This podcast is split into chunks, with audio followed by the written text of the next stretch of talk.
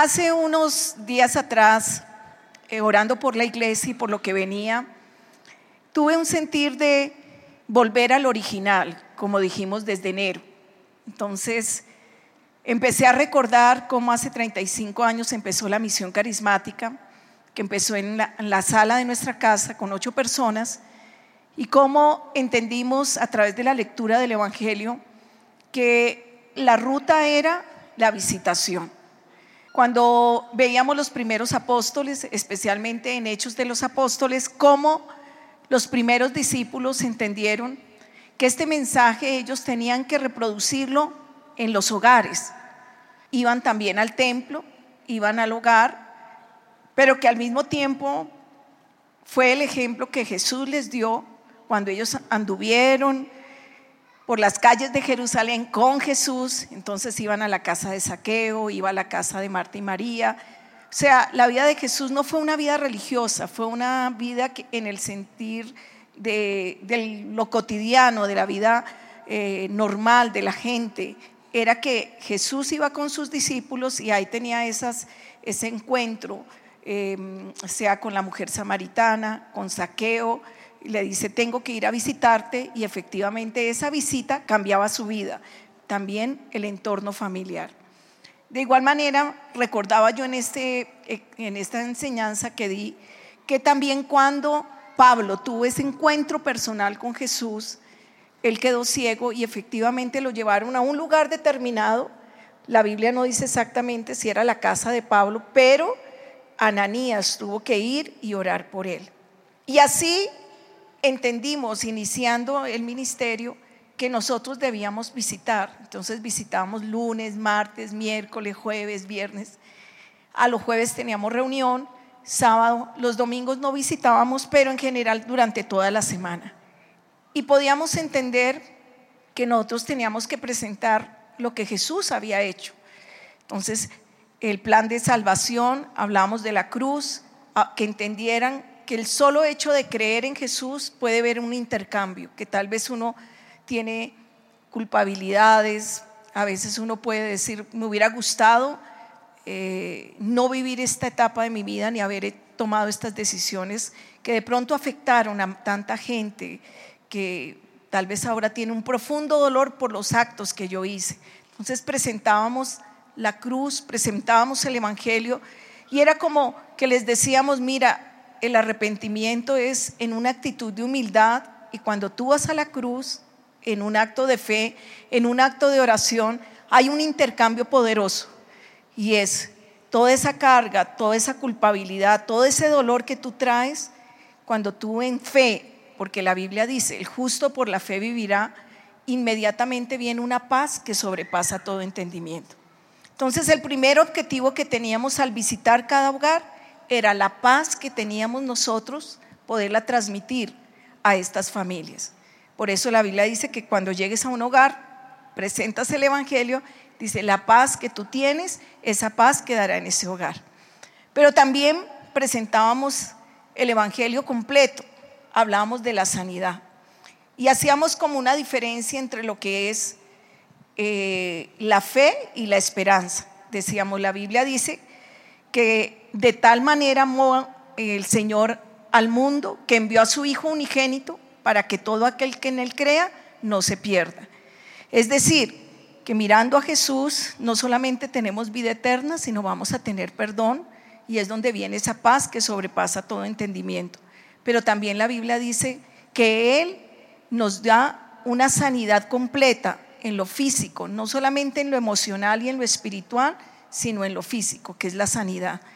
Entonces íbamos con el Evangelio completo, presentábamos eh, a Jesús para que las personas en ese acto de fe, que dice la Biblia, el justo por la fe vivirá, para que recibieran a Jesús y veíamos los resultados, veíamos inmediatamente las conversiones, pero también de una manera osada, diría, eh, valiente, especialmente pues cuando yo estaba con César, cuando estaba sola, era un poquito más tímida, pero con él siempre orábamos por la sanidad.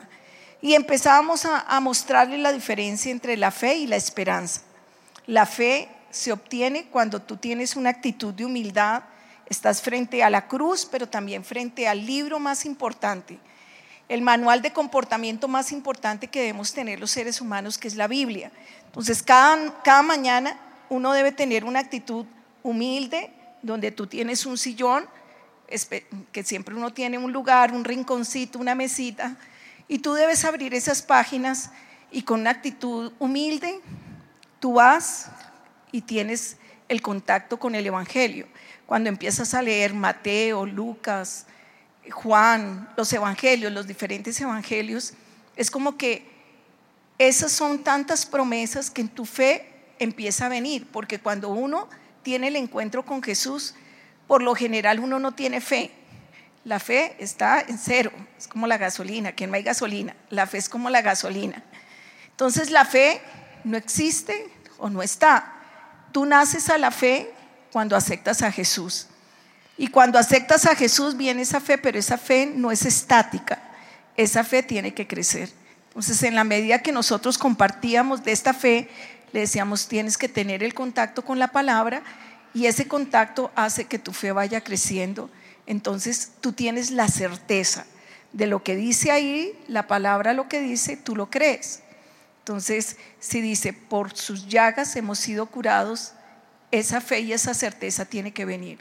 Sin embargo, la sanidad a veces es un poco más difícil porque uno ve como las, eh, como los efectos de la enfermedad. Entonces, una persona cuando tiene que, que tiene una invalidez o tiene un, problemas de riñones o tiene problemas en el corazón o es una, una enfermedad incurable, muchas veces esa fe empieza a tener un balance entre la realidad, las circunstancias que lo rodean y lo que dice la Biblia.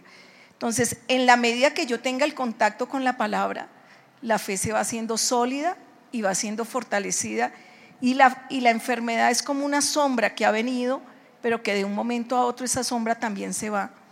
Porque el conocer a Jesús es como, como cuando tú todas las mañanas te enfrentas a, estar frente al sol, el sol que cada mañana sale sobre el globo terráqueo.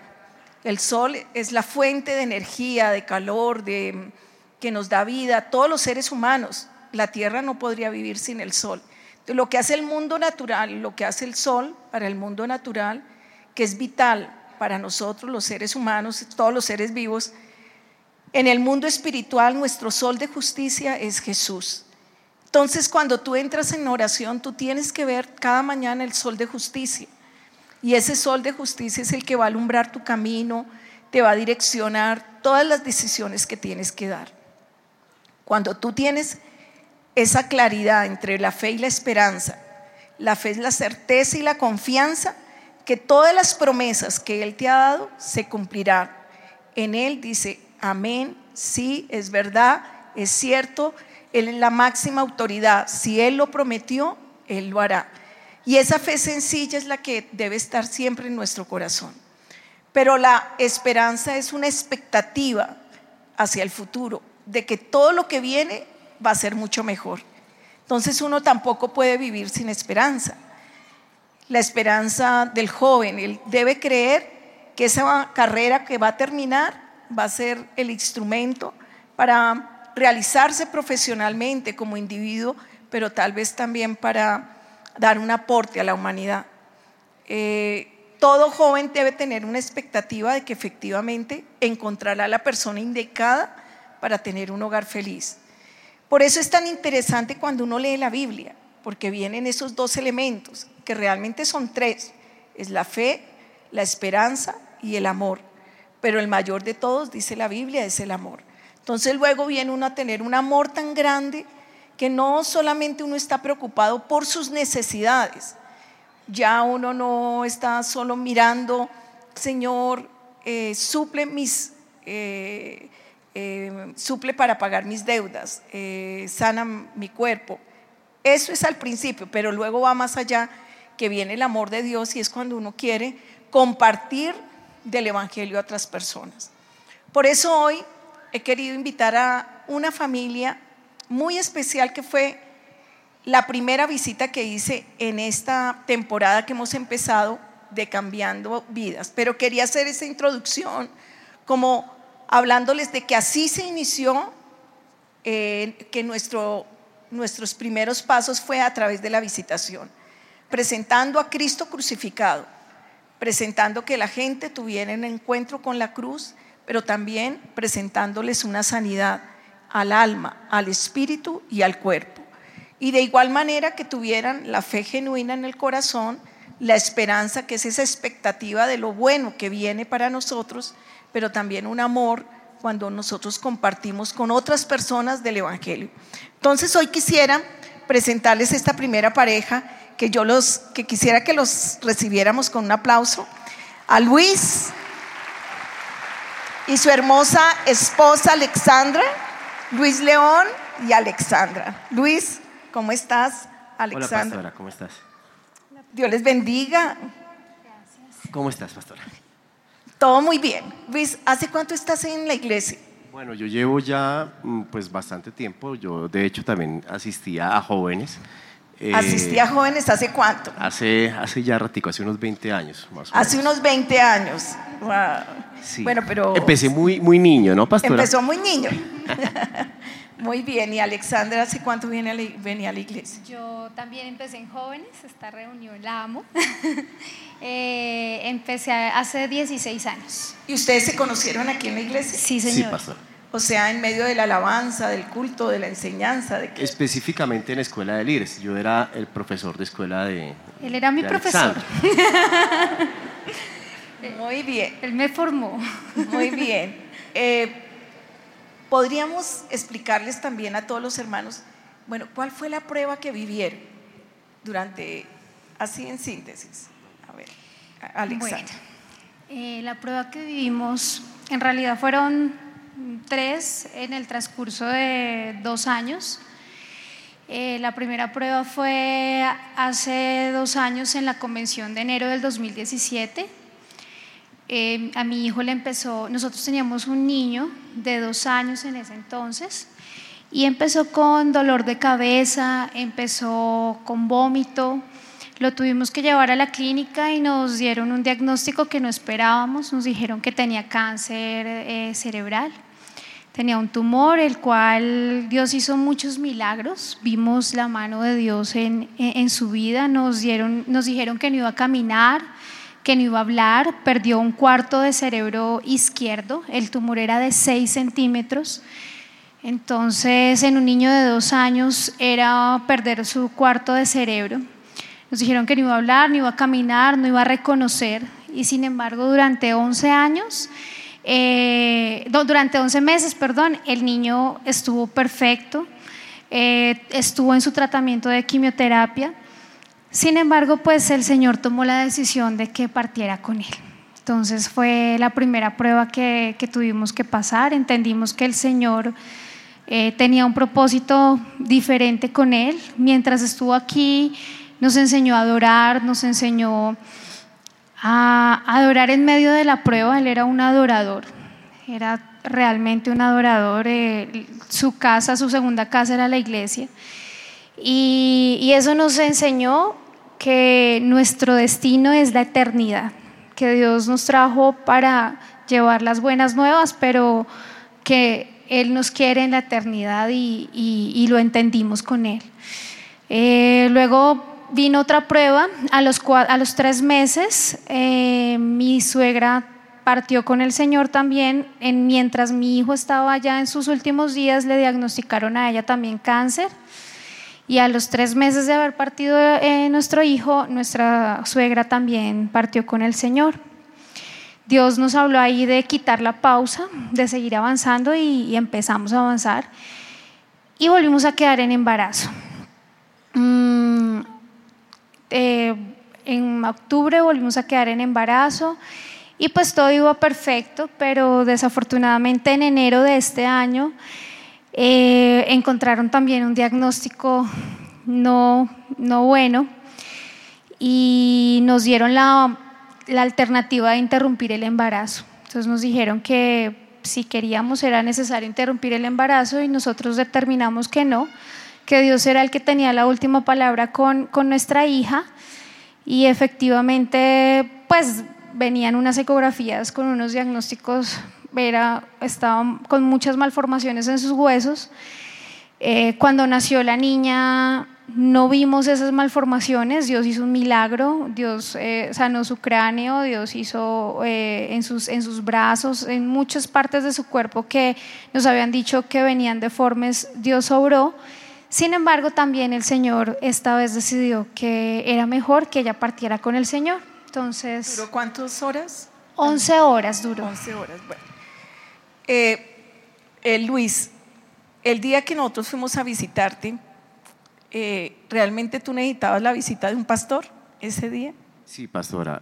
Mm, bueno, evidentemente no es una situación fácil. Cada una de las tres pruebas eh, fueron duras. Eh, nosotros nos sentimos en todo ese tiempo como guerreros, pero guerreros con heridas. ¿sí? Y cuando ustedes llegaron, es como si hubiera llegado la unción, o sea, la unción, el aceite que trae la sanidad. Entonces, a raíz de la visita, eh, pues tanto como mi esposa como yo, pues nos sentimos restaurados espiritualmente porque eh, fueron fue dos años difíciles, inclusive eh, con Dios. Hemos tenido que, que, orar en todas las circunstancias, pero cuando ustedes llegaron fue ese, ese alivio, como que Dios sí está en el asunto. O sea, Dios sí está viendo lo que me está pasando. Nosotros no sabíamos que ustedes iban a ir, entonces eh, mi esposa cuando llegaste empezó a llorar y yo, amor, pero ¿qué, qué, qué está pasando? Y cuando veo a la puerta a la pastora y al pastor Castellanos en la puerta de nuestro apartamento, o sea, como no, no, no me cabía en la cabeza. Y, no, fue una visita sobrenatural para nosotros, pastora. Para mí fue una señal, yo cumplí años el 21 de junio y Dios me dio la palabra de Ana. Nos dijo que cuando Ana fue al, al, templo y dice que allá lloró amargamente, el sacerdote, después de, de, entender que ella estaba orando, le dijo, ve en paz y haga lo que, Dios haga lo que tú le has pedido.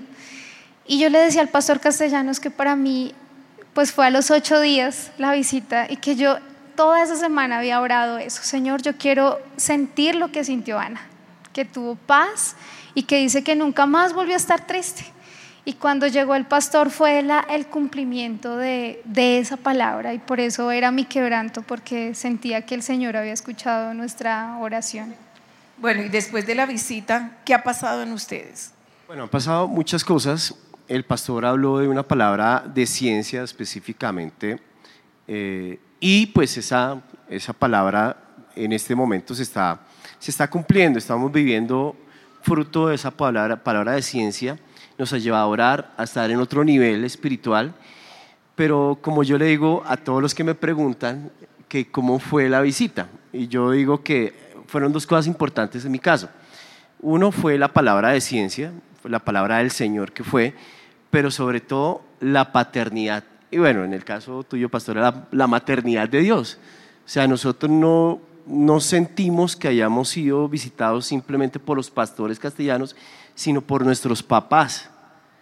Entonces, emocionalmente, eh, para nosotros fue muy, muy, muy importante eh, el, sentirlos en, en, la casa, el sentirlos que podíamos hablar abiertamente, el, sentir que nos amaban porque pues evidentemente era la primera vez que nos veíamos y nos sentimos amados. Eso para nosotros fue muy importante.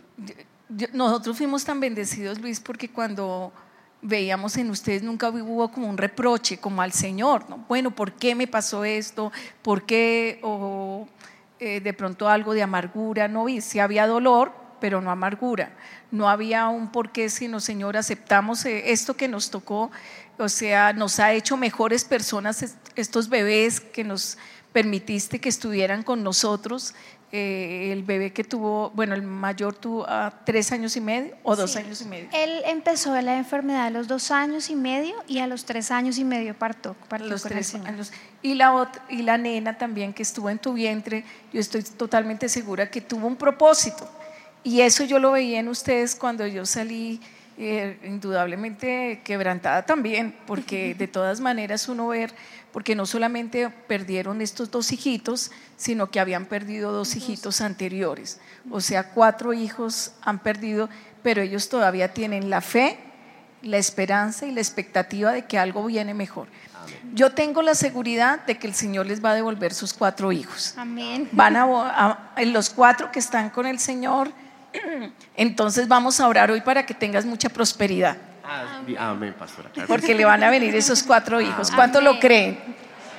Vamos a dar un aplauso.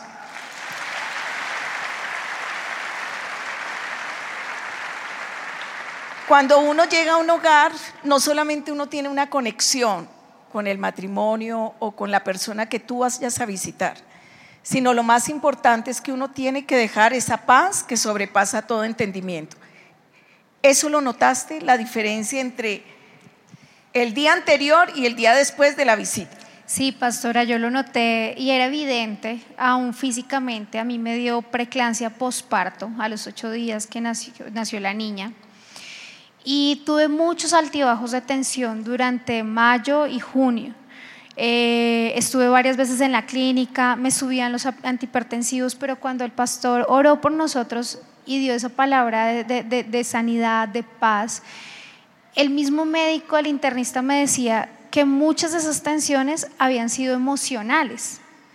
Entonces empezamos a ver cómo se empezó a normalizar mi tensión al tal punto que ahorita ya me están dando un medicamento para quitarlo, o sea, el diagnóstico inicial era que era hipertensión de por vida y ya ahorita el, el, internista dijo no, no eres hipertensa, ya vamos a dar un medicamento pequeño para empezar a quitarlo porque tus tensiones están mejor que lo normal. Entonces eso se evidenciaba en la paz que había en mi corazón o sea, eso trajo paz, el poderme desahogar con ustedes, pastora, poder llorar.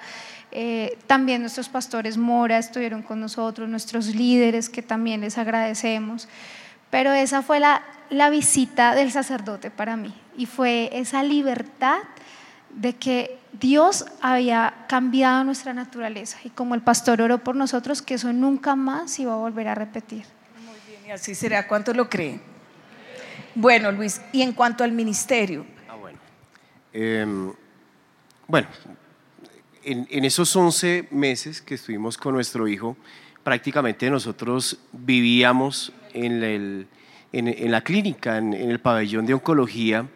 No sé cuántos tengan la experiencia de estar en un pabellón de esos, pero un pabellón de esos es, es muy difícil ver todos los niños calvitos, sin cejas, eh, es una situación difícil. Entonces, en ese tiempo no pudimos eh, como estar enfocados en el ministerio al 100%, sin embargo, de vez en cuando hacíamos células en el pabellón eh, con nuestros discípulos, pero pues en estos dos años yo lo considero que fue una formación de nuestro carácter, pero se acabó este semestre, de hecho yo le decía a los pastores en la visita que se terminaba el semestre anterior y empezaba el nuevo semestre. Y así fue, empezamos el, nuevo semestre y nos propusimos con mi esposa si, si recibimos de gracia la visita de los pastores y fue tan importante para nosotros, dijimos, no, pues hagamos lo mismo con nuestros discípulos. Si bien en ese momento no teníamos muchos discípulos, dijimos, no, pues con los que tenemos vamos a empezar a visitar. Y así fue, apenas la semana siguiente, o bueno, la siguiente semana, eh, empezamos a visitar, a visitar a nuestros discípulos y empezó como, como a crearse una unción, yo, yo lo considero así, una unción y la, la gente empezó a traer invitados, eh, hemos visitado gente con enfermedades también, ha sido también eh, una restauración emocional para las personas que tienen enfermedad, de hecho hoy mi esposa estuvo en un pabellón también de oncología y, y, la, y ellos se han sentido muy bien tratados y sobre todo que Dios está en el asunto. Y bueno, de, cero, de cero invitados prácticamente, pues pasamos a tener más o menos, casi eh, en nuestras reuniones, un promedio de 20, 25 personas que ya están yendo reiterativamente. Y digamos que ya podemos visualizar lo que antes no podíamos visualizar, era el crecimiento ministerial. Eh, Alexandra, ¿qué les podrías decir a de pronto a estas familias que están pasando por un dolor, por una prueba, eh, con un familiar, de pronto un diagnóstico que nunca se imaginaron, eh, que están viviendo en ese momento que uno llama el día malo, cuando uno siente que el piso se le mueve, que no hay salida? ¿Qué podrías decirle como esa palabra de, aliento y de esperanza? Bueno, mm, uno está siempre acostumbrado a los milagros de dieron este diagnóstico y el Señor lo sanó. Y era lo que siempre habíamos soñado. Pero yo algo que he entendido y algo que me ayudó es entender que el Señor es bueno, que Dios siempre va a tener misericordia y que aún en medio de la prueba su mano siempre va a estar ahí. ¿Qué hice yo? Lo primero que hice fue aferrarme a la palabra aferrarme a cada una de las promesas que Dios me dio. Los médicos decían cosas adversas, pero yo lo que hice fue no escuchar la palabra del médico, sino escuchar lo que Dios decía para mí. Desde que el momento en que Dios me dijo, persevera por tu milagro, hasta cuando Dios me dijo, entrégamelo, tuve la sensibilidad de escuchar la voz de Dios porque no me aparté de la oración, no me aparté de la palabra, no me aparté de la iglesia porque me ayudaba, me levantaba. Eh, buscaba ayuda en las personas correctas, que eran mis autoridades espirituales. Algo que he entendido es que cuando uno tiene esos momentos difíciles, el enemigo lo quiere atacar con depresión, pero tú tomas la alternativa de encerrarte en tu casa, de no contestar las llamadas, de no hablarle a tu líder o de levantar la mano y decir, necesito ayuda, necesito que ores por mí, necesito que, y, esto hizo que mis consiervos y nosotros naciéramos a la intercesión. No solo, no solo eran mis líderes, eran mis consiervos quienes intercedían, quienes nos levantaban los brazos cuando había confusión, cuando no podíamos orar. Entonces yo les digo, no se aparten de la palabra, no se aparten de la oración, pero no se aparten de la iglesia tampoco porque de verdad no somos perfectos, pero, pero el amor que trae la iglesia, el amor que trae la cobertura pastoral. Yo le decía a mis pastores, yo no me imagino haber pasado esta prueba en un lugar donde uno solo se va, se sienta en una silla y nadie te conoce.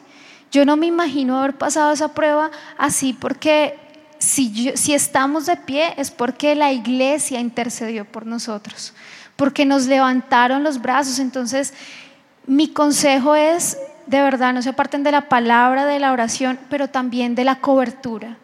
Y si ustedes tienen personas en su casa que, de pronto no vienen a la iglesia, lleven esa cobertura a, ese lugar, porque, porque eso es lo que hemos hecho nosotros como, como pareja. Hemos visitado muchas familias que no vienen todavía, pero han recibido esa paz, han recibido ese consuelo, porque yo me, me, agarré a la promesa de que el consolador iba a estar conmigo. Y eso fue el Espíritu Santo con nosotros dos, fue el consolador. En el momento difícil, en el momento de entregar a nuestro hijo, el consolador vino y nos dio la fortaleza de decir, Señor, es tuyo, te lo entregamos. Eh, algo que me decía Alexandra era cuando que a tu niño no le gustaba verte llorar. Entonces que siempre decía, mami, no quiero que llores. Y él siempre, bueno, que realmente él era un tremendo adorador, que cuando él estaba partiendo, que quería decir, quería era simplemente dormir, que él empezó a partir con el Señor y que le decía, todo está bien, mami. Y partió así con el Señor diciéndole, como no llores, todo va a estar bien, todo va a estar bien, y así partió con el Señor un bebé ejemplo, un angelito, un niño que hizo algo muy especial en ustedes. Pero a nivel de pareja, hay momentos en cuando vienen estas aflicciones que puede haber una fricción en el hogar, puede haber culpabilidad, reproches, eh, pues la vida es un poco más difícil, la presión emocional, todo lo que se viene. ¿Cómo lo superaron, Luis? Bueno, pastora, mm, con las visitas que te hemos dicho, eh, ya conozco por lo menos dos o tres casos de, gente cercana a nosotros, de, discípulos de nuestros discípulos, que han tenido situaciones similares y la pareja se separa. O sea, es, no sé si es automático al ver la presión. Es tanto dolor que hay que no sé, a veces es por eso, que hay tanto dolor en ambos corazones que no saben cómo, cómo superar ese momento tan difícil que es cuando uno tiene a Jesús, que es la diferencia. ¿Cómo lo hicieron ustedes? Entonces, eh, en, ese, en, ese, en ese escenario veíamos la diferencia de nosotros dos. Si bien nosotros somos diferentes en algunos aspectos, pero también somos similares en otro aspecto. Y algo que, bueno, perdón, me remonto hacia mucho atrás, pero algo que me encantó de Alexandra es que ama a Dios. O sea, lo ama. Y yo dije, no, o sea, eh, es bonita, me gusta, pero sobre todo ama a Dios. Y a través de todas estas circunstancias... ojo jóvenes, mira las características. Bonita, ¿qué más? Juiciosa, inteligente. Juiciosa, inteligente, pero ante todo que ama a Dios. Eh, y definitivamente en estos procesos eh, hemos visto eso, que aunque vengan las olas y olas muy grandes, eh, el amor a Dios lo guarda uno. Es más, el amor, aunque uno no entienda ese amor. y algo que también ella vio en mí fue, que a pesar de todo, yo seguía adelante con el Señor y siempre seguimos adelante. Eso nos unió como, pareja.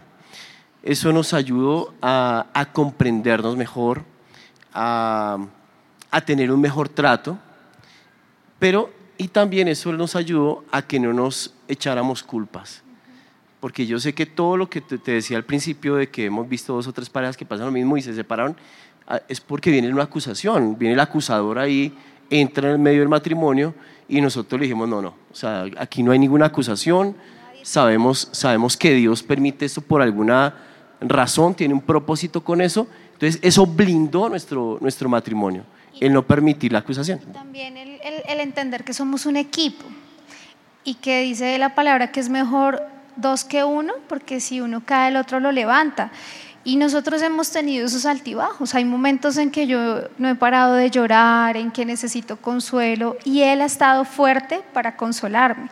Pero hay momentos en donde Él no ha estado en su mejor actitud, de pronto no, no llora porque es difícil, pero sí serio, aislado. Entonces yo entiendo que es que que de pronto el enemigo quiere atacarlo con tristeza, entonces oro por él o él ora por mí y, ha sido un equilibrio. Entonces, cuando el uno está eh, un poquito mal, el otro viene y lo levanta, porque entendimos que el Señor nos unió para dar fruto aún en esas cosas. Entonces hemos aprendido a blindar nuestra relación intercediendo el uno por el otro. Cuando hicimos esta primera visita, fue la primera de todas las que se van a hacer en, en la iglesia, dijimos, sí, no se equivocó el Espíritu Santo, el hogar que debíamos visitar. Efectivamente, solo fueron 30 minuticos o 35 minutos en su hogar, pero yo sabía que traería consolación, que las heridas que estaban abiertas se iban a cerrar. Vino el consejo del pastor César, que fue con el don de conocimiento, que es dando el origen, el por qué vivieron estas circunstancias, pero también vino la consolación, que es lo más importante. Y por supuesto ellos van a ser ejemplo a toda la congregación. Yo sé que todos veremos esos futuros hijos que el Señor les va a dar porque Dios es fiel. Dios, uno pasa por momentos de prueba, eh, viene eh, el estar frente a las promesas y es lo que viene la fe, que era lo, que les explicaba, y la esperanza. La fe es la certeza y la convicción de que Dios está en el asunto, de que esa promesa que Él te ha dado, la promesa específica. Hay muchas promesas en la Biblia, desde Génesis hasta Apocalipsis, pero lo que entendí ahora es que con esta visita que tú hagas a un hogar, una familia que está pasando por un momento que necesita un abrazo, que necesita que otra persona llore con ellos, que necesita sacarlos adelante, como prender la luz de la esperanza, que es la expectativa de que algo mejor viene.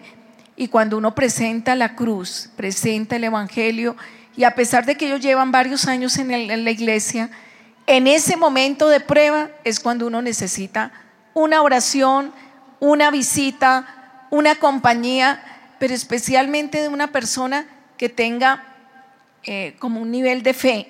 No, eh, y ahí es cuando se desata la bendición. Por eso hoy yo quise traer pues, el testimonio de, de Luis, de Alexandra. Gracias por permitirnos estar también en el hogar de ustedes, de compartir pues también esto que a veces es tan íntimo, que a veces no es fácil uno decir, bueno, he vivido estas circunstancias y yo les, les agradezco mucho que hayan venido a la iglesia y que hayan sido tan abiertos y tan sinceros. Muchas gracias. Vamos a darles un aplauso a Luis, a Alexandra.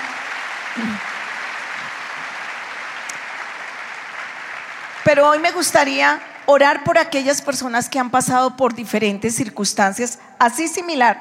Tú me vas a ayudar, y Luis también, a orar por personas que de pronto han perdido un ser querido, están pasando por un momento difícil, como que la prueba, esa nube oscura ha venido a nuestro hogar. Pero yo quiero decirles, quiero dejarles hoy una promesa que dice la Biblia. El justo por la fe vivirá. ¿Qué dice la Biblia? El justo por la fe vivirá. Diga conmigo, el justo por la fe vivirá. Todo lo, lo que uno haga en la vida, respirar, comer, eh, andar, tomar decisiones, eh, todo requiere fe. Y por eso la Biblia dice que sin fe es imposible agradar a Dios. Hebreos 11 nos habla de todo el capítulo de la fe. Y estas pruebas lo que querían era quitarle la fe. La fe a Luis, la fe a Alexandra, quería quitarles, moverles la fe. Decirles tal vez no van a tener familia porque él tiene un corazón de padre y ella añora tener familia. Y yo sé que el Señor les va a devolver esos cuatro hijos. O sea que tienen, van a tener ocho. Cuatro en el cielo y cuatro acá que será la restitución. Cuatro que están en el cielo y cuatro que vendrán en restitución. Dios es fiel. No sé si tal vez tú estás viviendo un momento de dificultad, pero tú hoy tienes que ir y simplemente alzar la mano y decir, Señor, trae esa consolación que tal vez necesito, trae esa dirección, no sé qué hacer, quita el dolor, tal vez una persona que falleció hace mucho tiempo y el dolor está ahí, el Señor traerá consolación. Vas a quitar esos por qué o reproches o amargura y eso es lo que trae una visita. Pero ¿qué hizo esa visita también en mí? En mí también quiero decirles que hizo algo, algo muy importante. Eh, admiré el corazón de ustedes, porque yo pensaba, uy, ¿será que yo hubiera podido soportar algo así? haber perdido mis cuatro hijas, por ejemplo, yo decía, Señor, ella es una heroína de la fe, tú eres una heroína de la fe. Y yo decía, Luis, y cuando salí dije, Señor, César, ellos están para un pastorado, tienen el corazón de pastores, porque tremenda prueba, fue una prueba, pero prueba, prueba en todo sentido. Y el oro es probado y, ustedes salieron iguales, salieron con un corazón agradecido. Con, es que eso fue lo que más me admiró. A veces que nosotros nos quejamos por cualquier eh, cosita, que a veces uno cree que el problema de uno es el más grande y no lo es. Y cuando yo veía en ellos, yo decía, Señor, Luis y Alexandra son héroes de la fe. El enemigo quiso zarandearlos, pero ¿qué dijo Pedro? Cuando el Señor lo miró a los ojos y él estaba tambaleando porque ya iba a negar a Jesús tres veces. Pero Jesús dijo, mira, pero yo he rogado para que tu fe no falle. Y yo creo que mucha gente oró por ustedes para que la fe de ustedes no fallara. Porque entonces decían, el que más ora, el que va a la iglesia, el que se entregó desde joven, el que hicieron las cosas correctas, se casaron en el temor a Dios, tienen un matrimonio ejemplar, hermoso, todo lo que les pasa. Eso puede venir y puede venir al oído, porque es el tentador el que te empieza a hablar así. Pero ellos se mantuvieron, dice que aunque las montañas sean removidas, con todo yo estaré firme en la roca de mi salvación, que es Jesús. Y si el Señor ha dicho, cree en el Señor Jesucristo y serás salvo tú y tu casa, así será. Y Él sabe el número de nuestros días. Será un día, serán cinco años, serán cien años. Él sabe el número de nuestros días.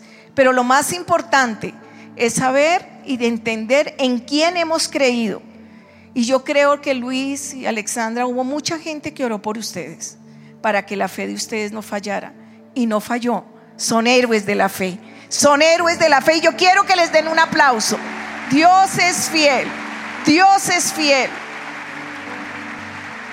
Primero vamos a orar por ellos para que el Señor siga guiando sus pasos. Porque ahorita me estabas contando que no sabían si el camino era la adopción o tener más hijos, porque también, o los dos, también tu salud, pero el mismo médico va a dar certeza de cómo va a estar tu cuerpo y también todo, pero lo que sé es que los cuatro muchachitos vienen. Amén. ¿Cuántos creen conmigo esto? Diga, Dios es fiel. Dios es fiel.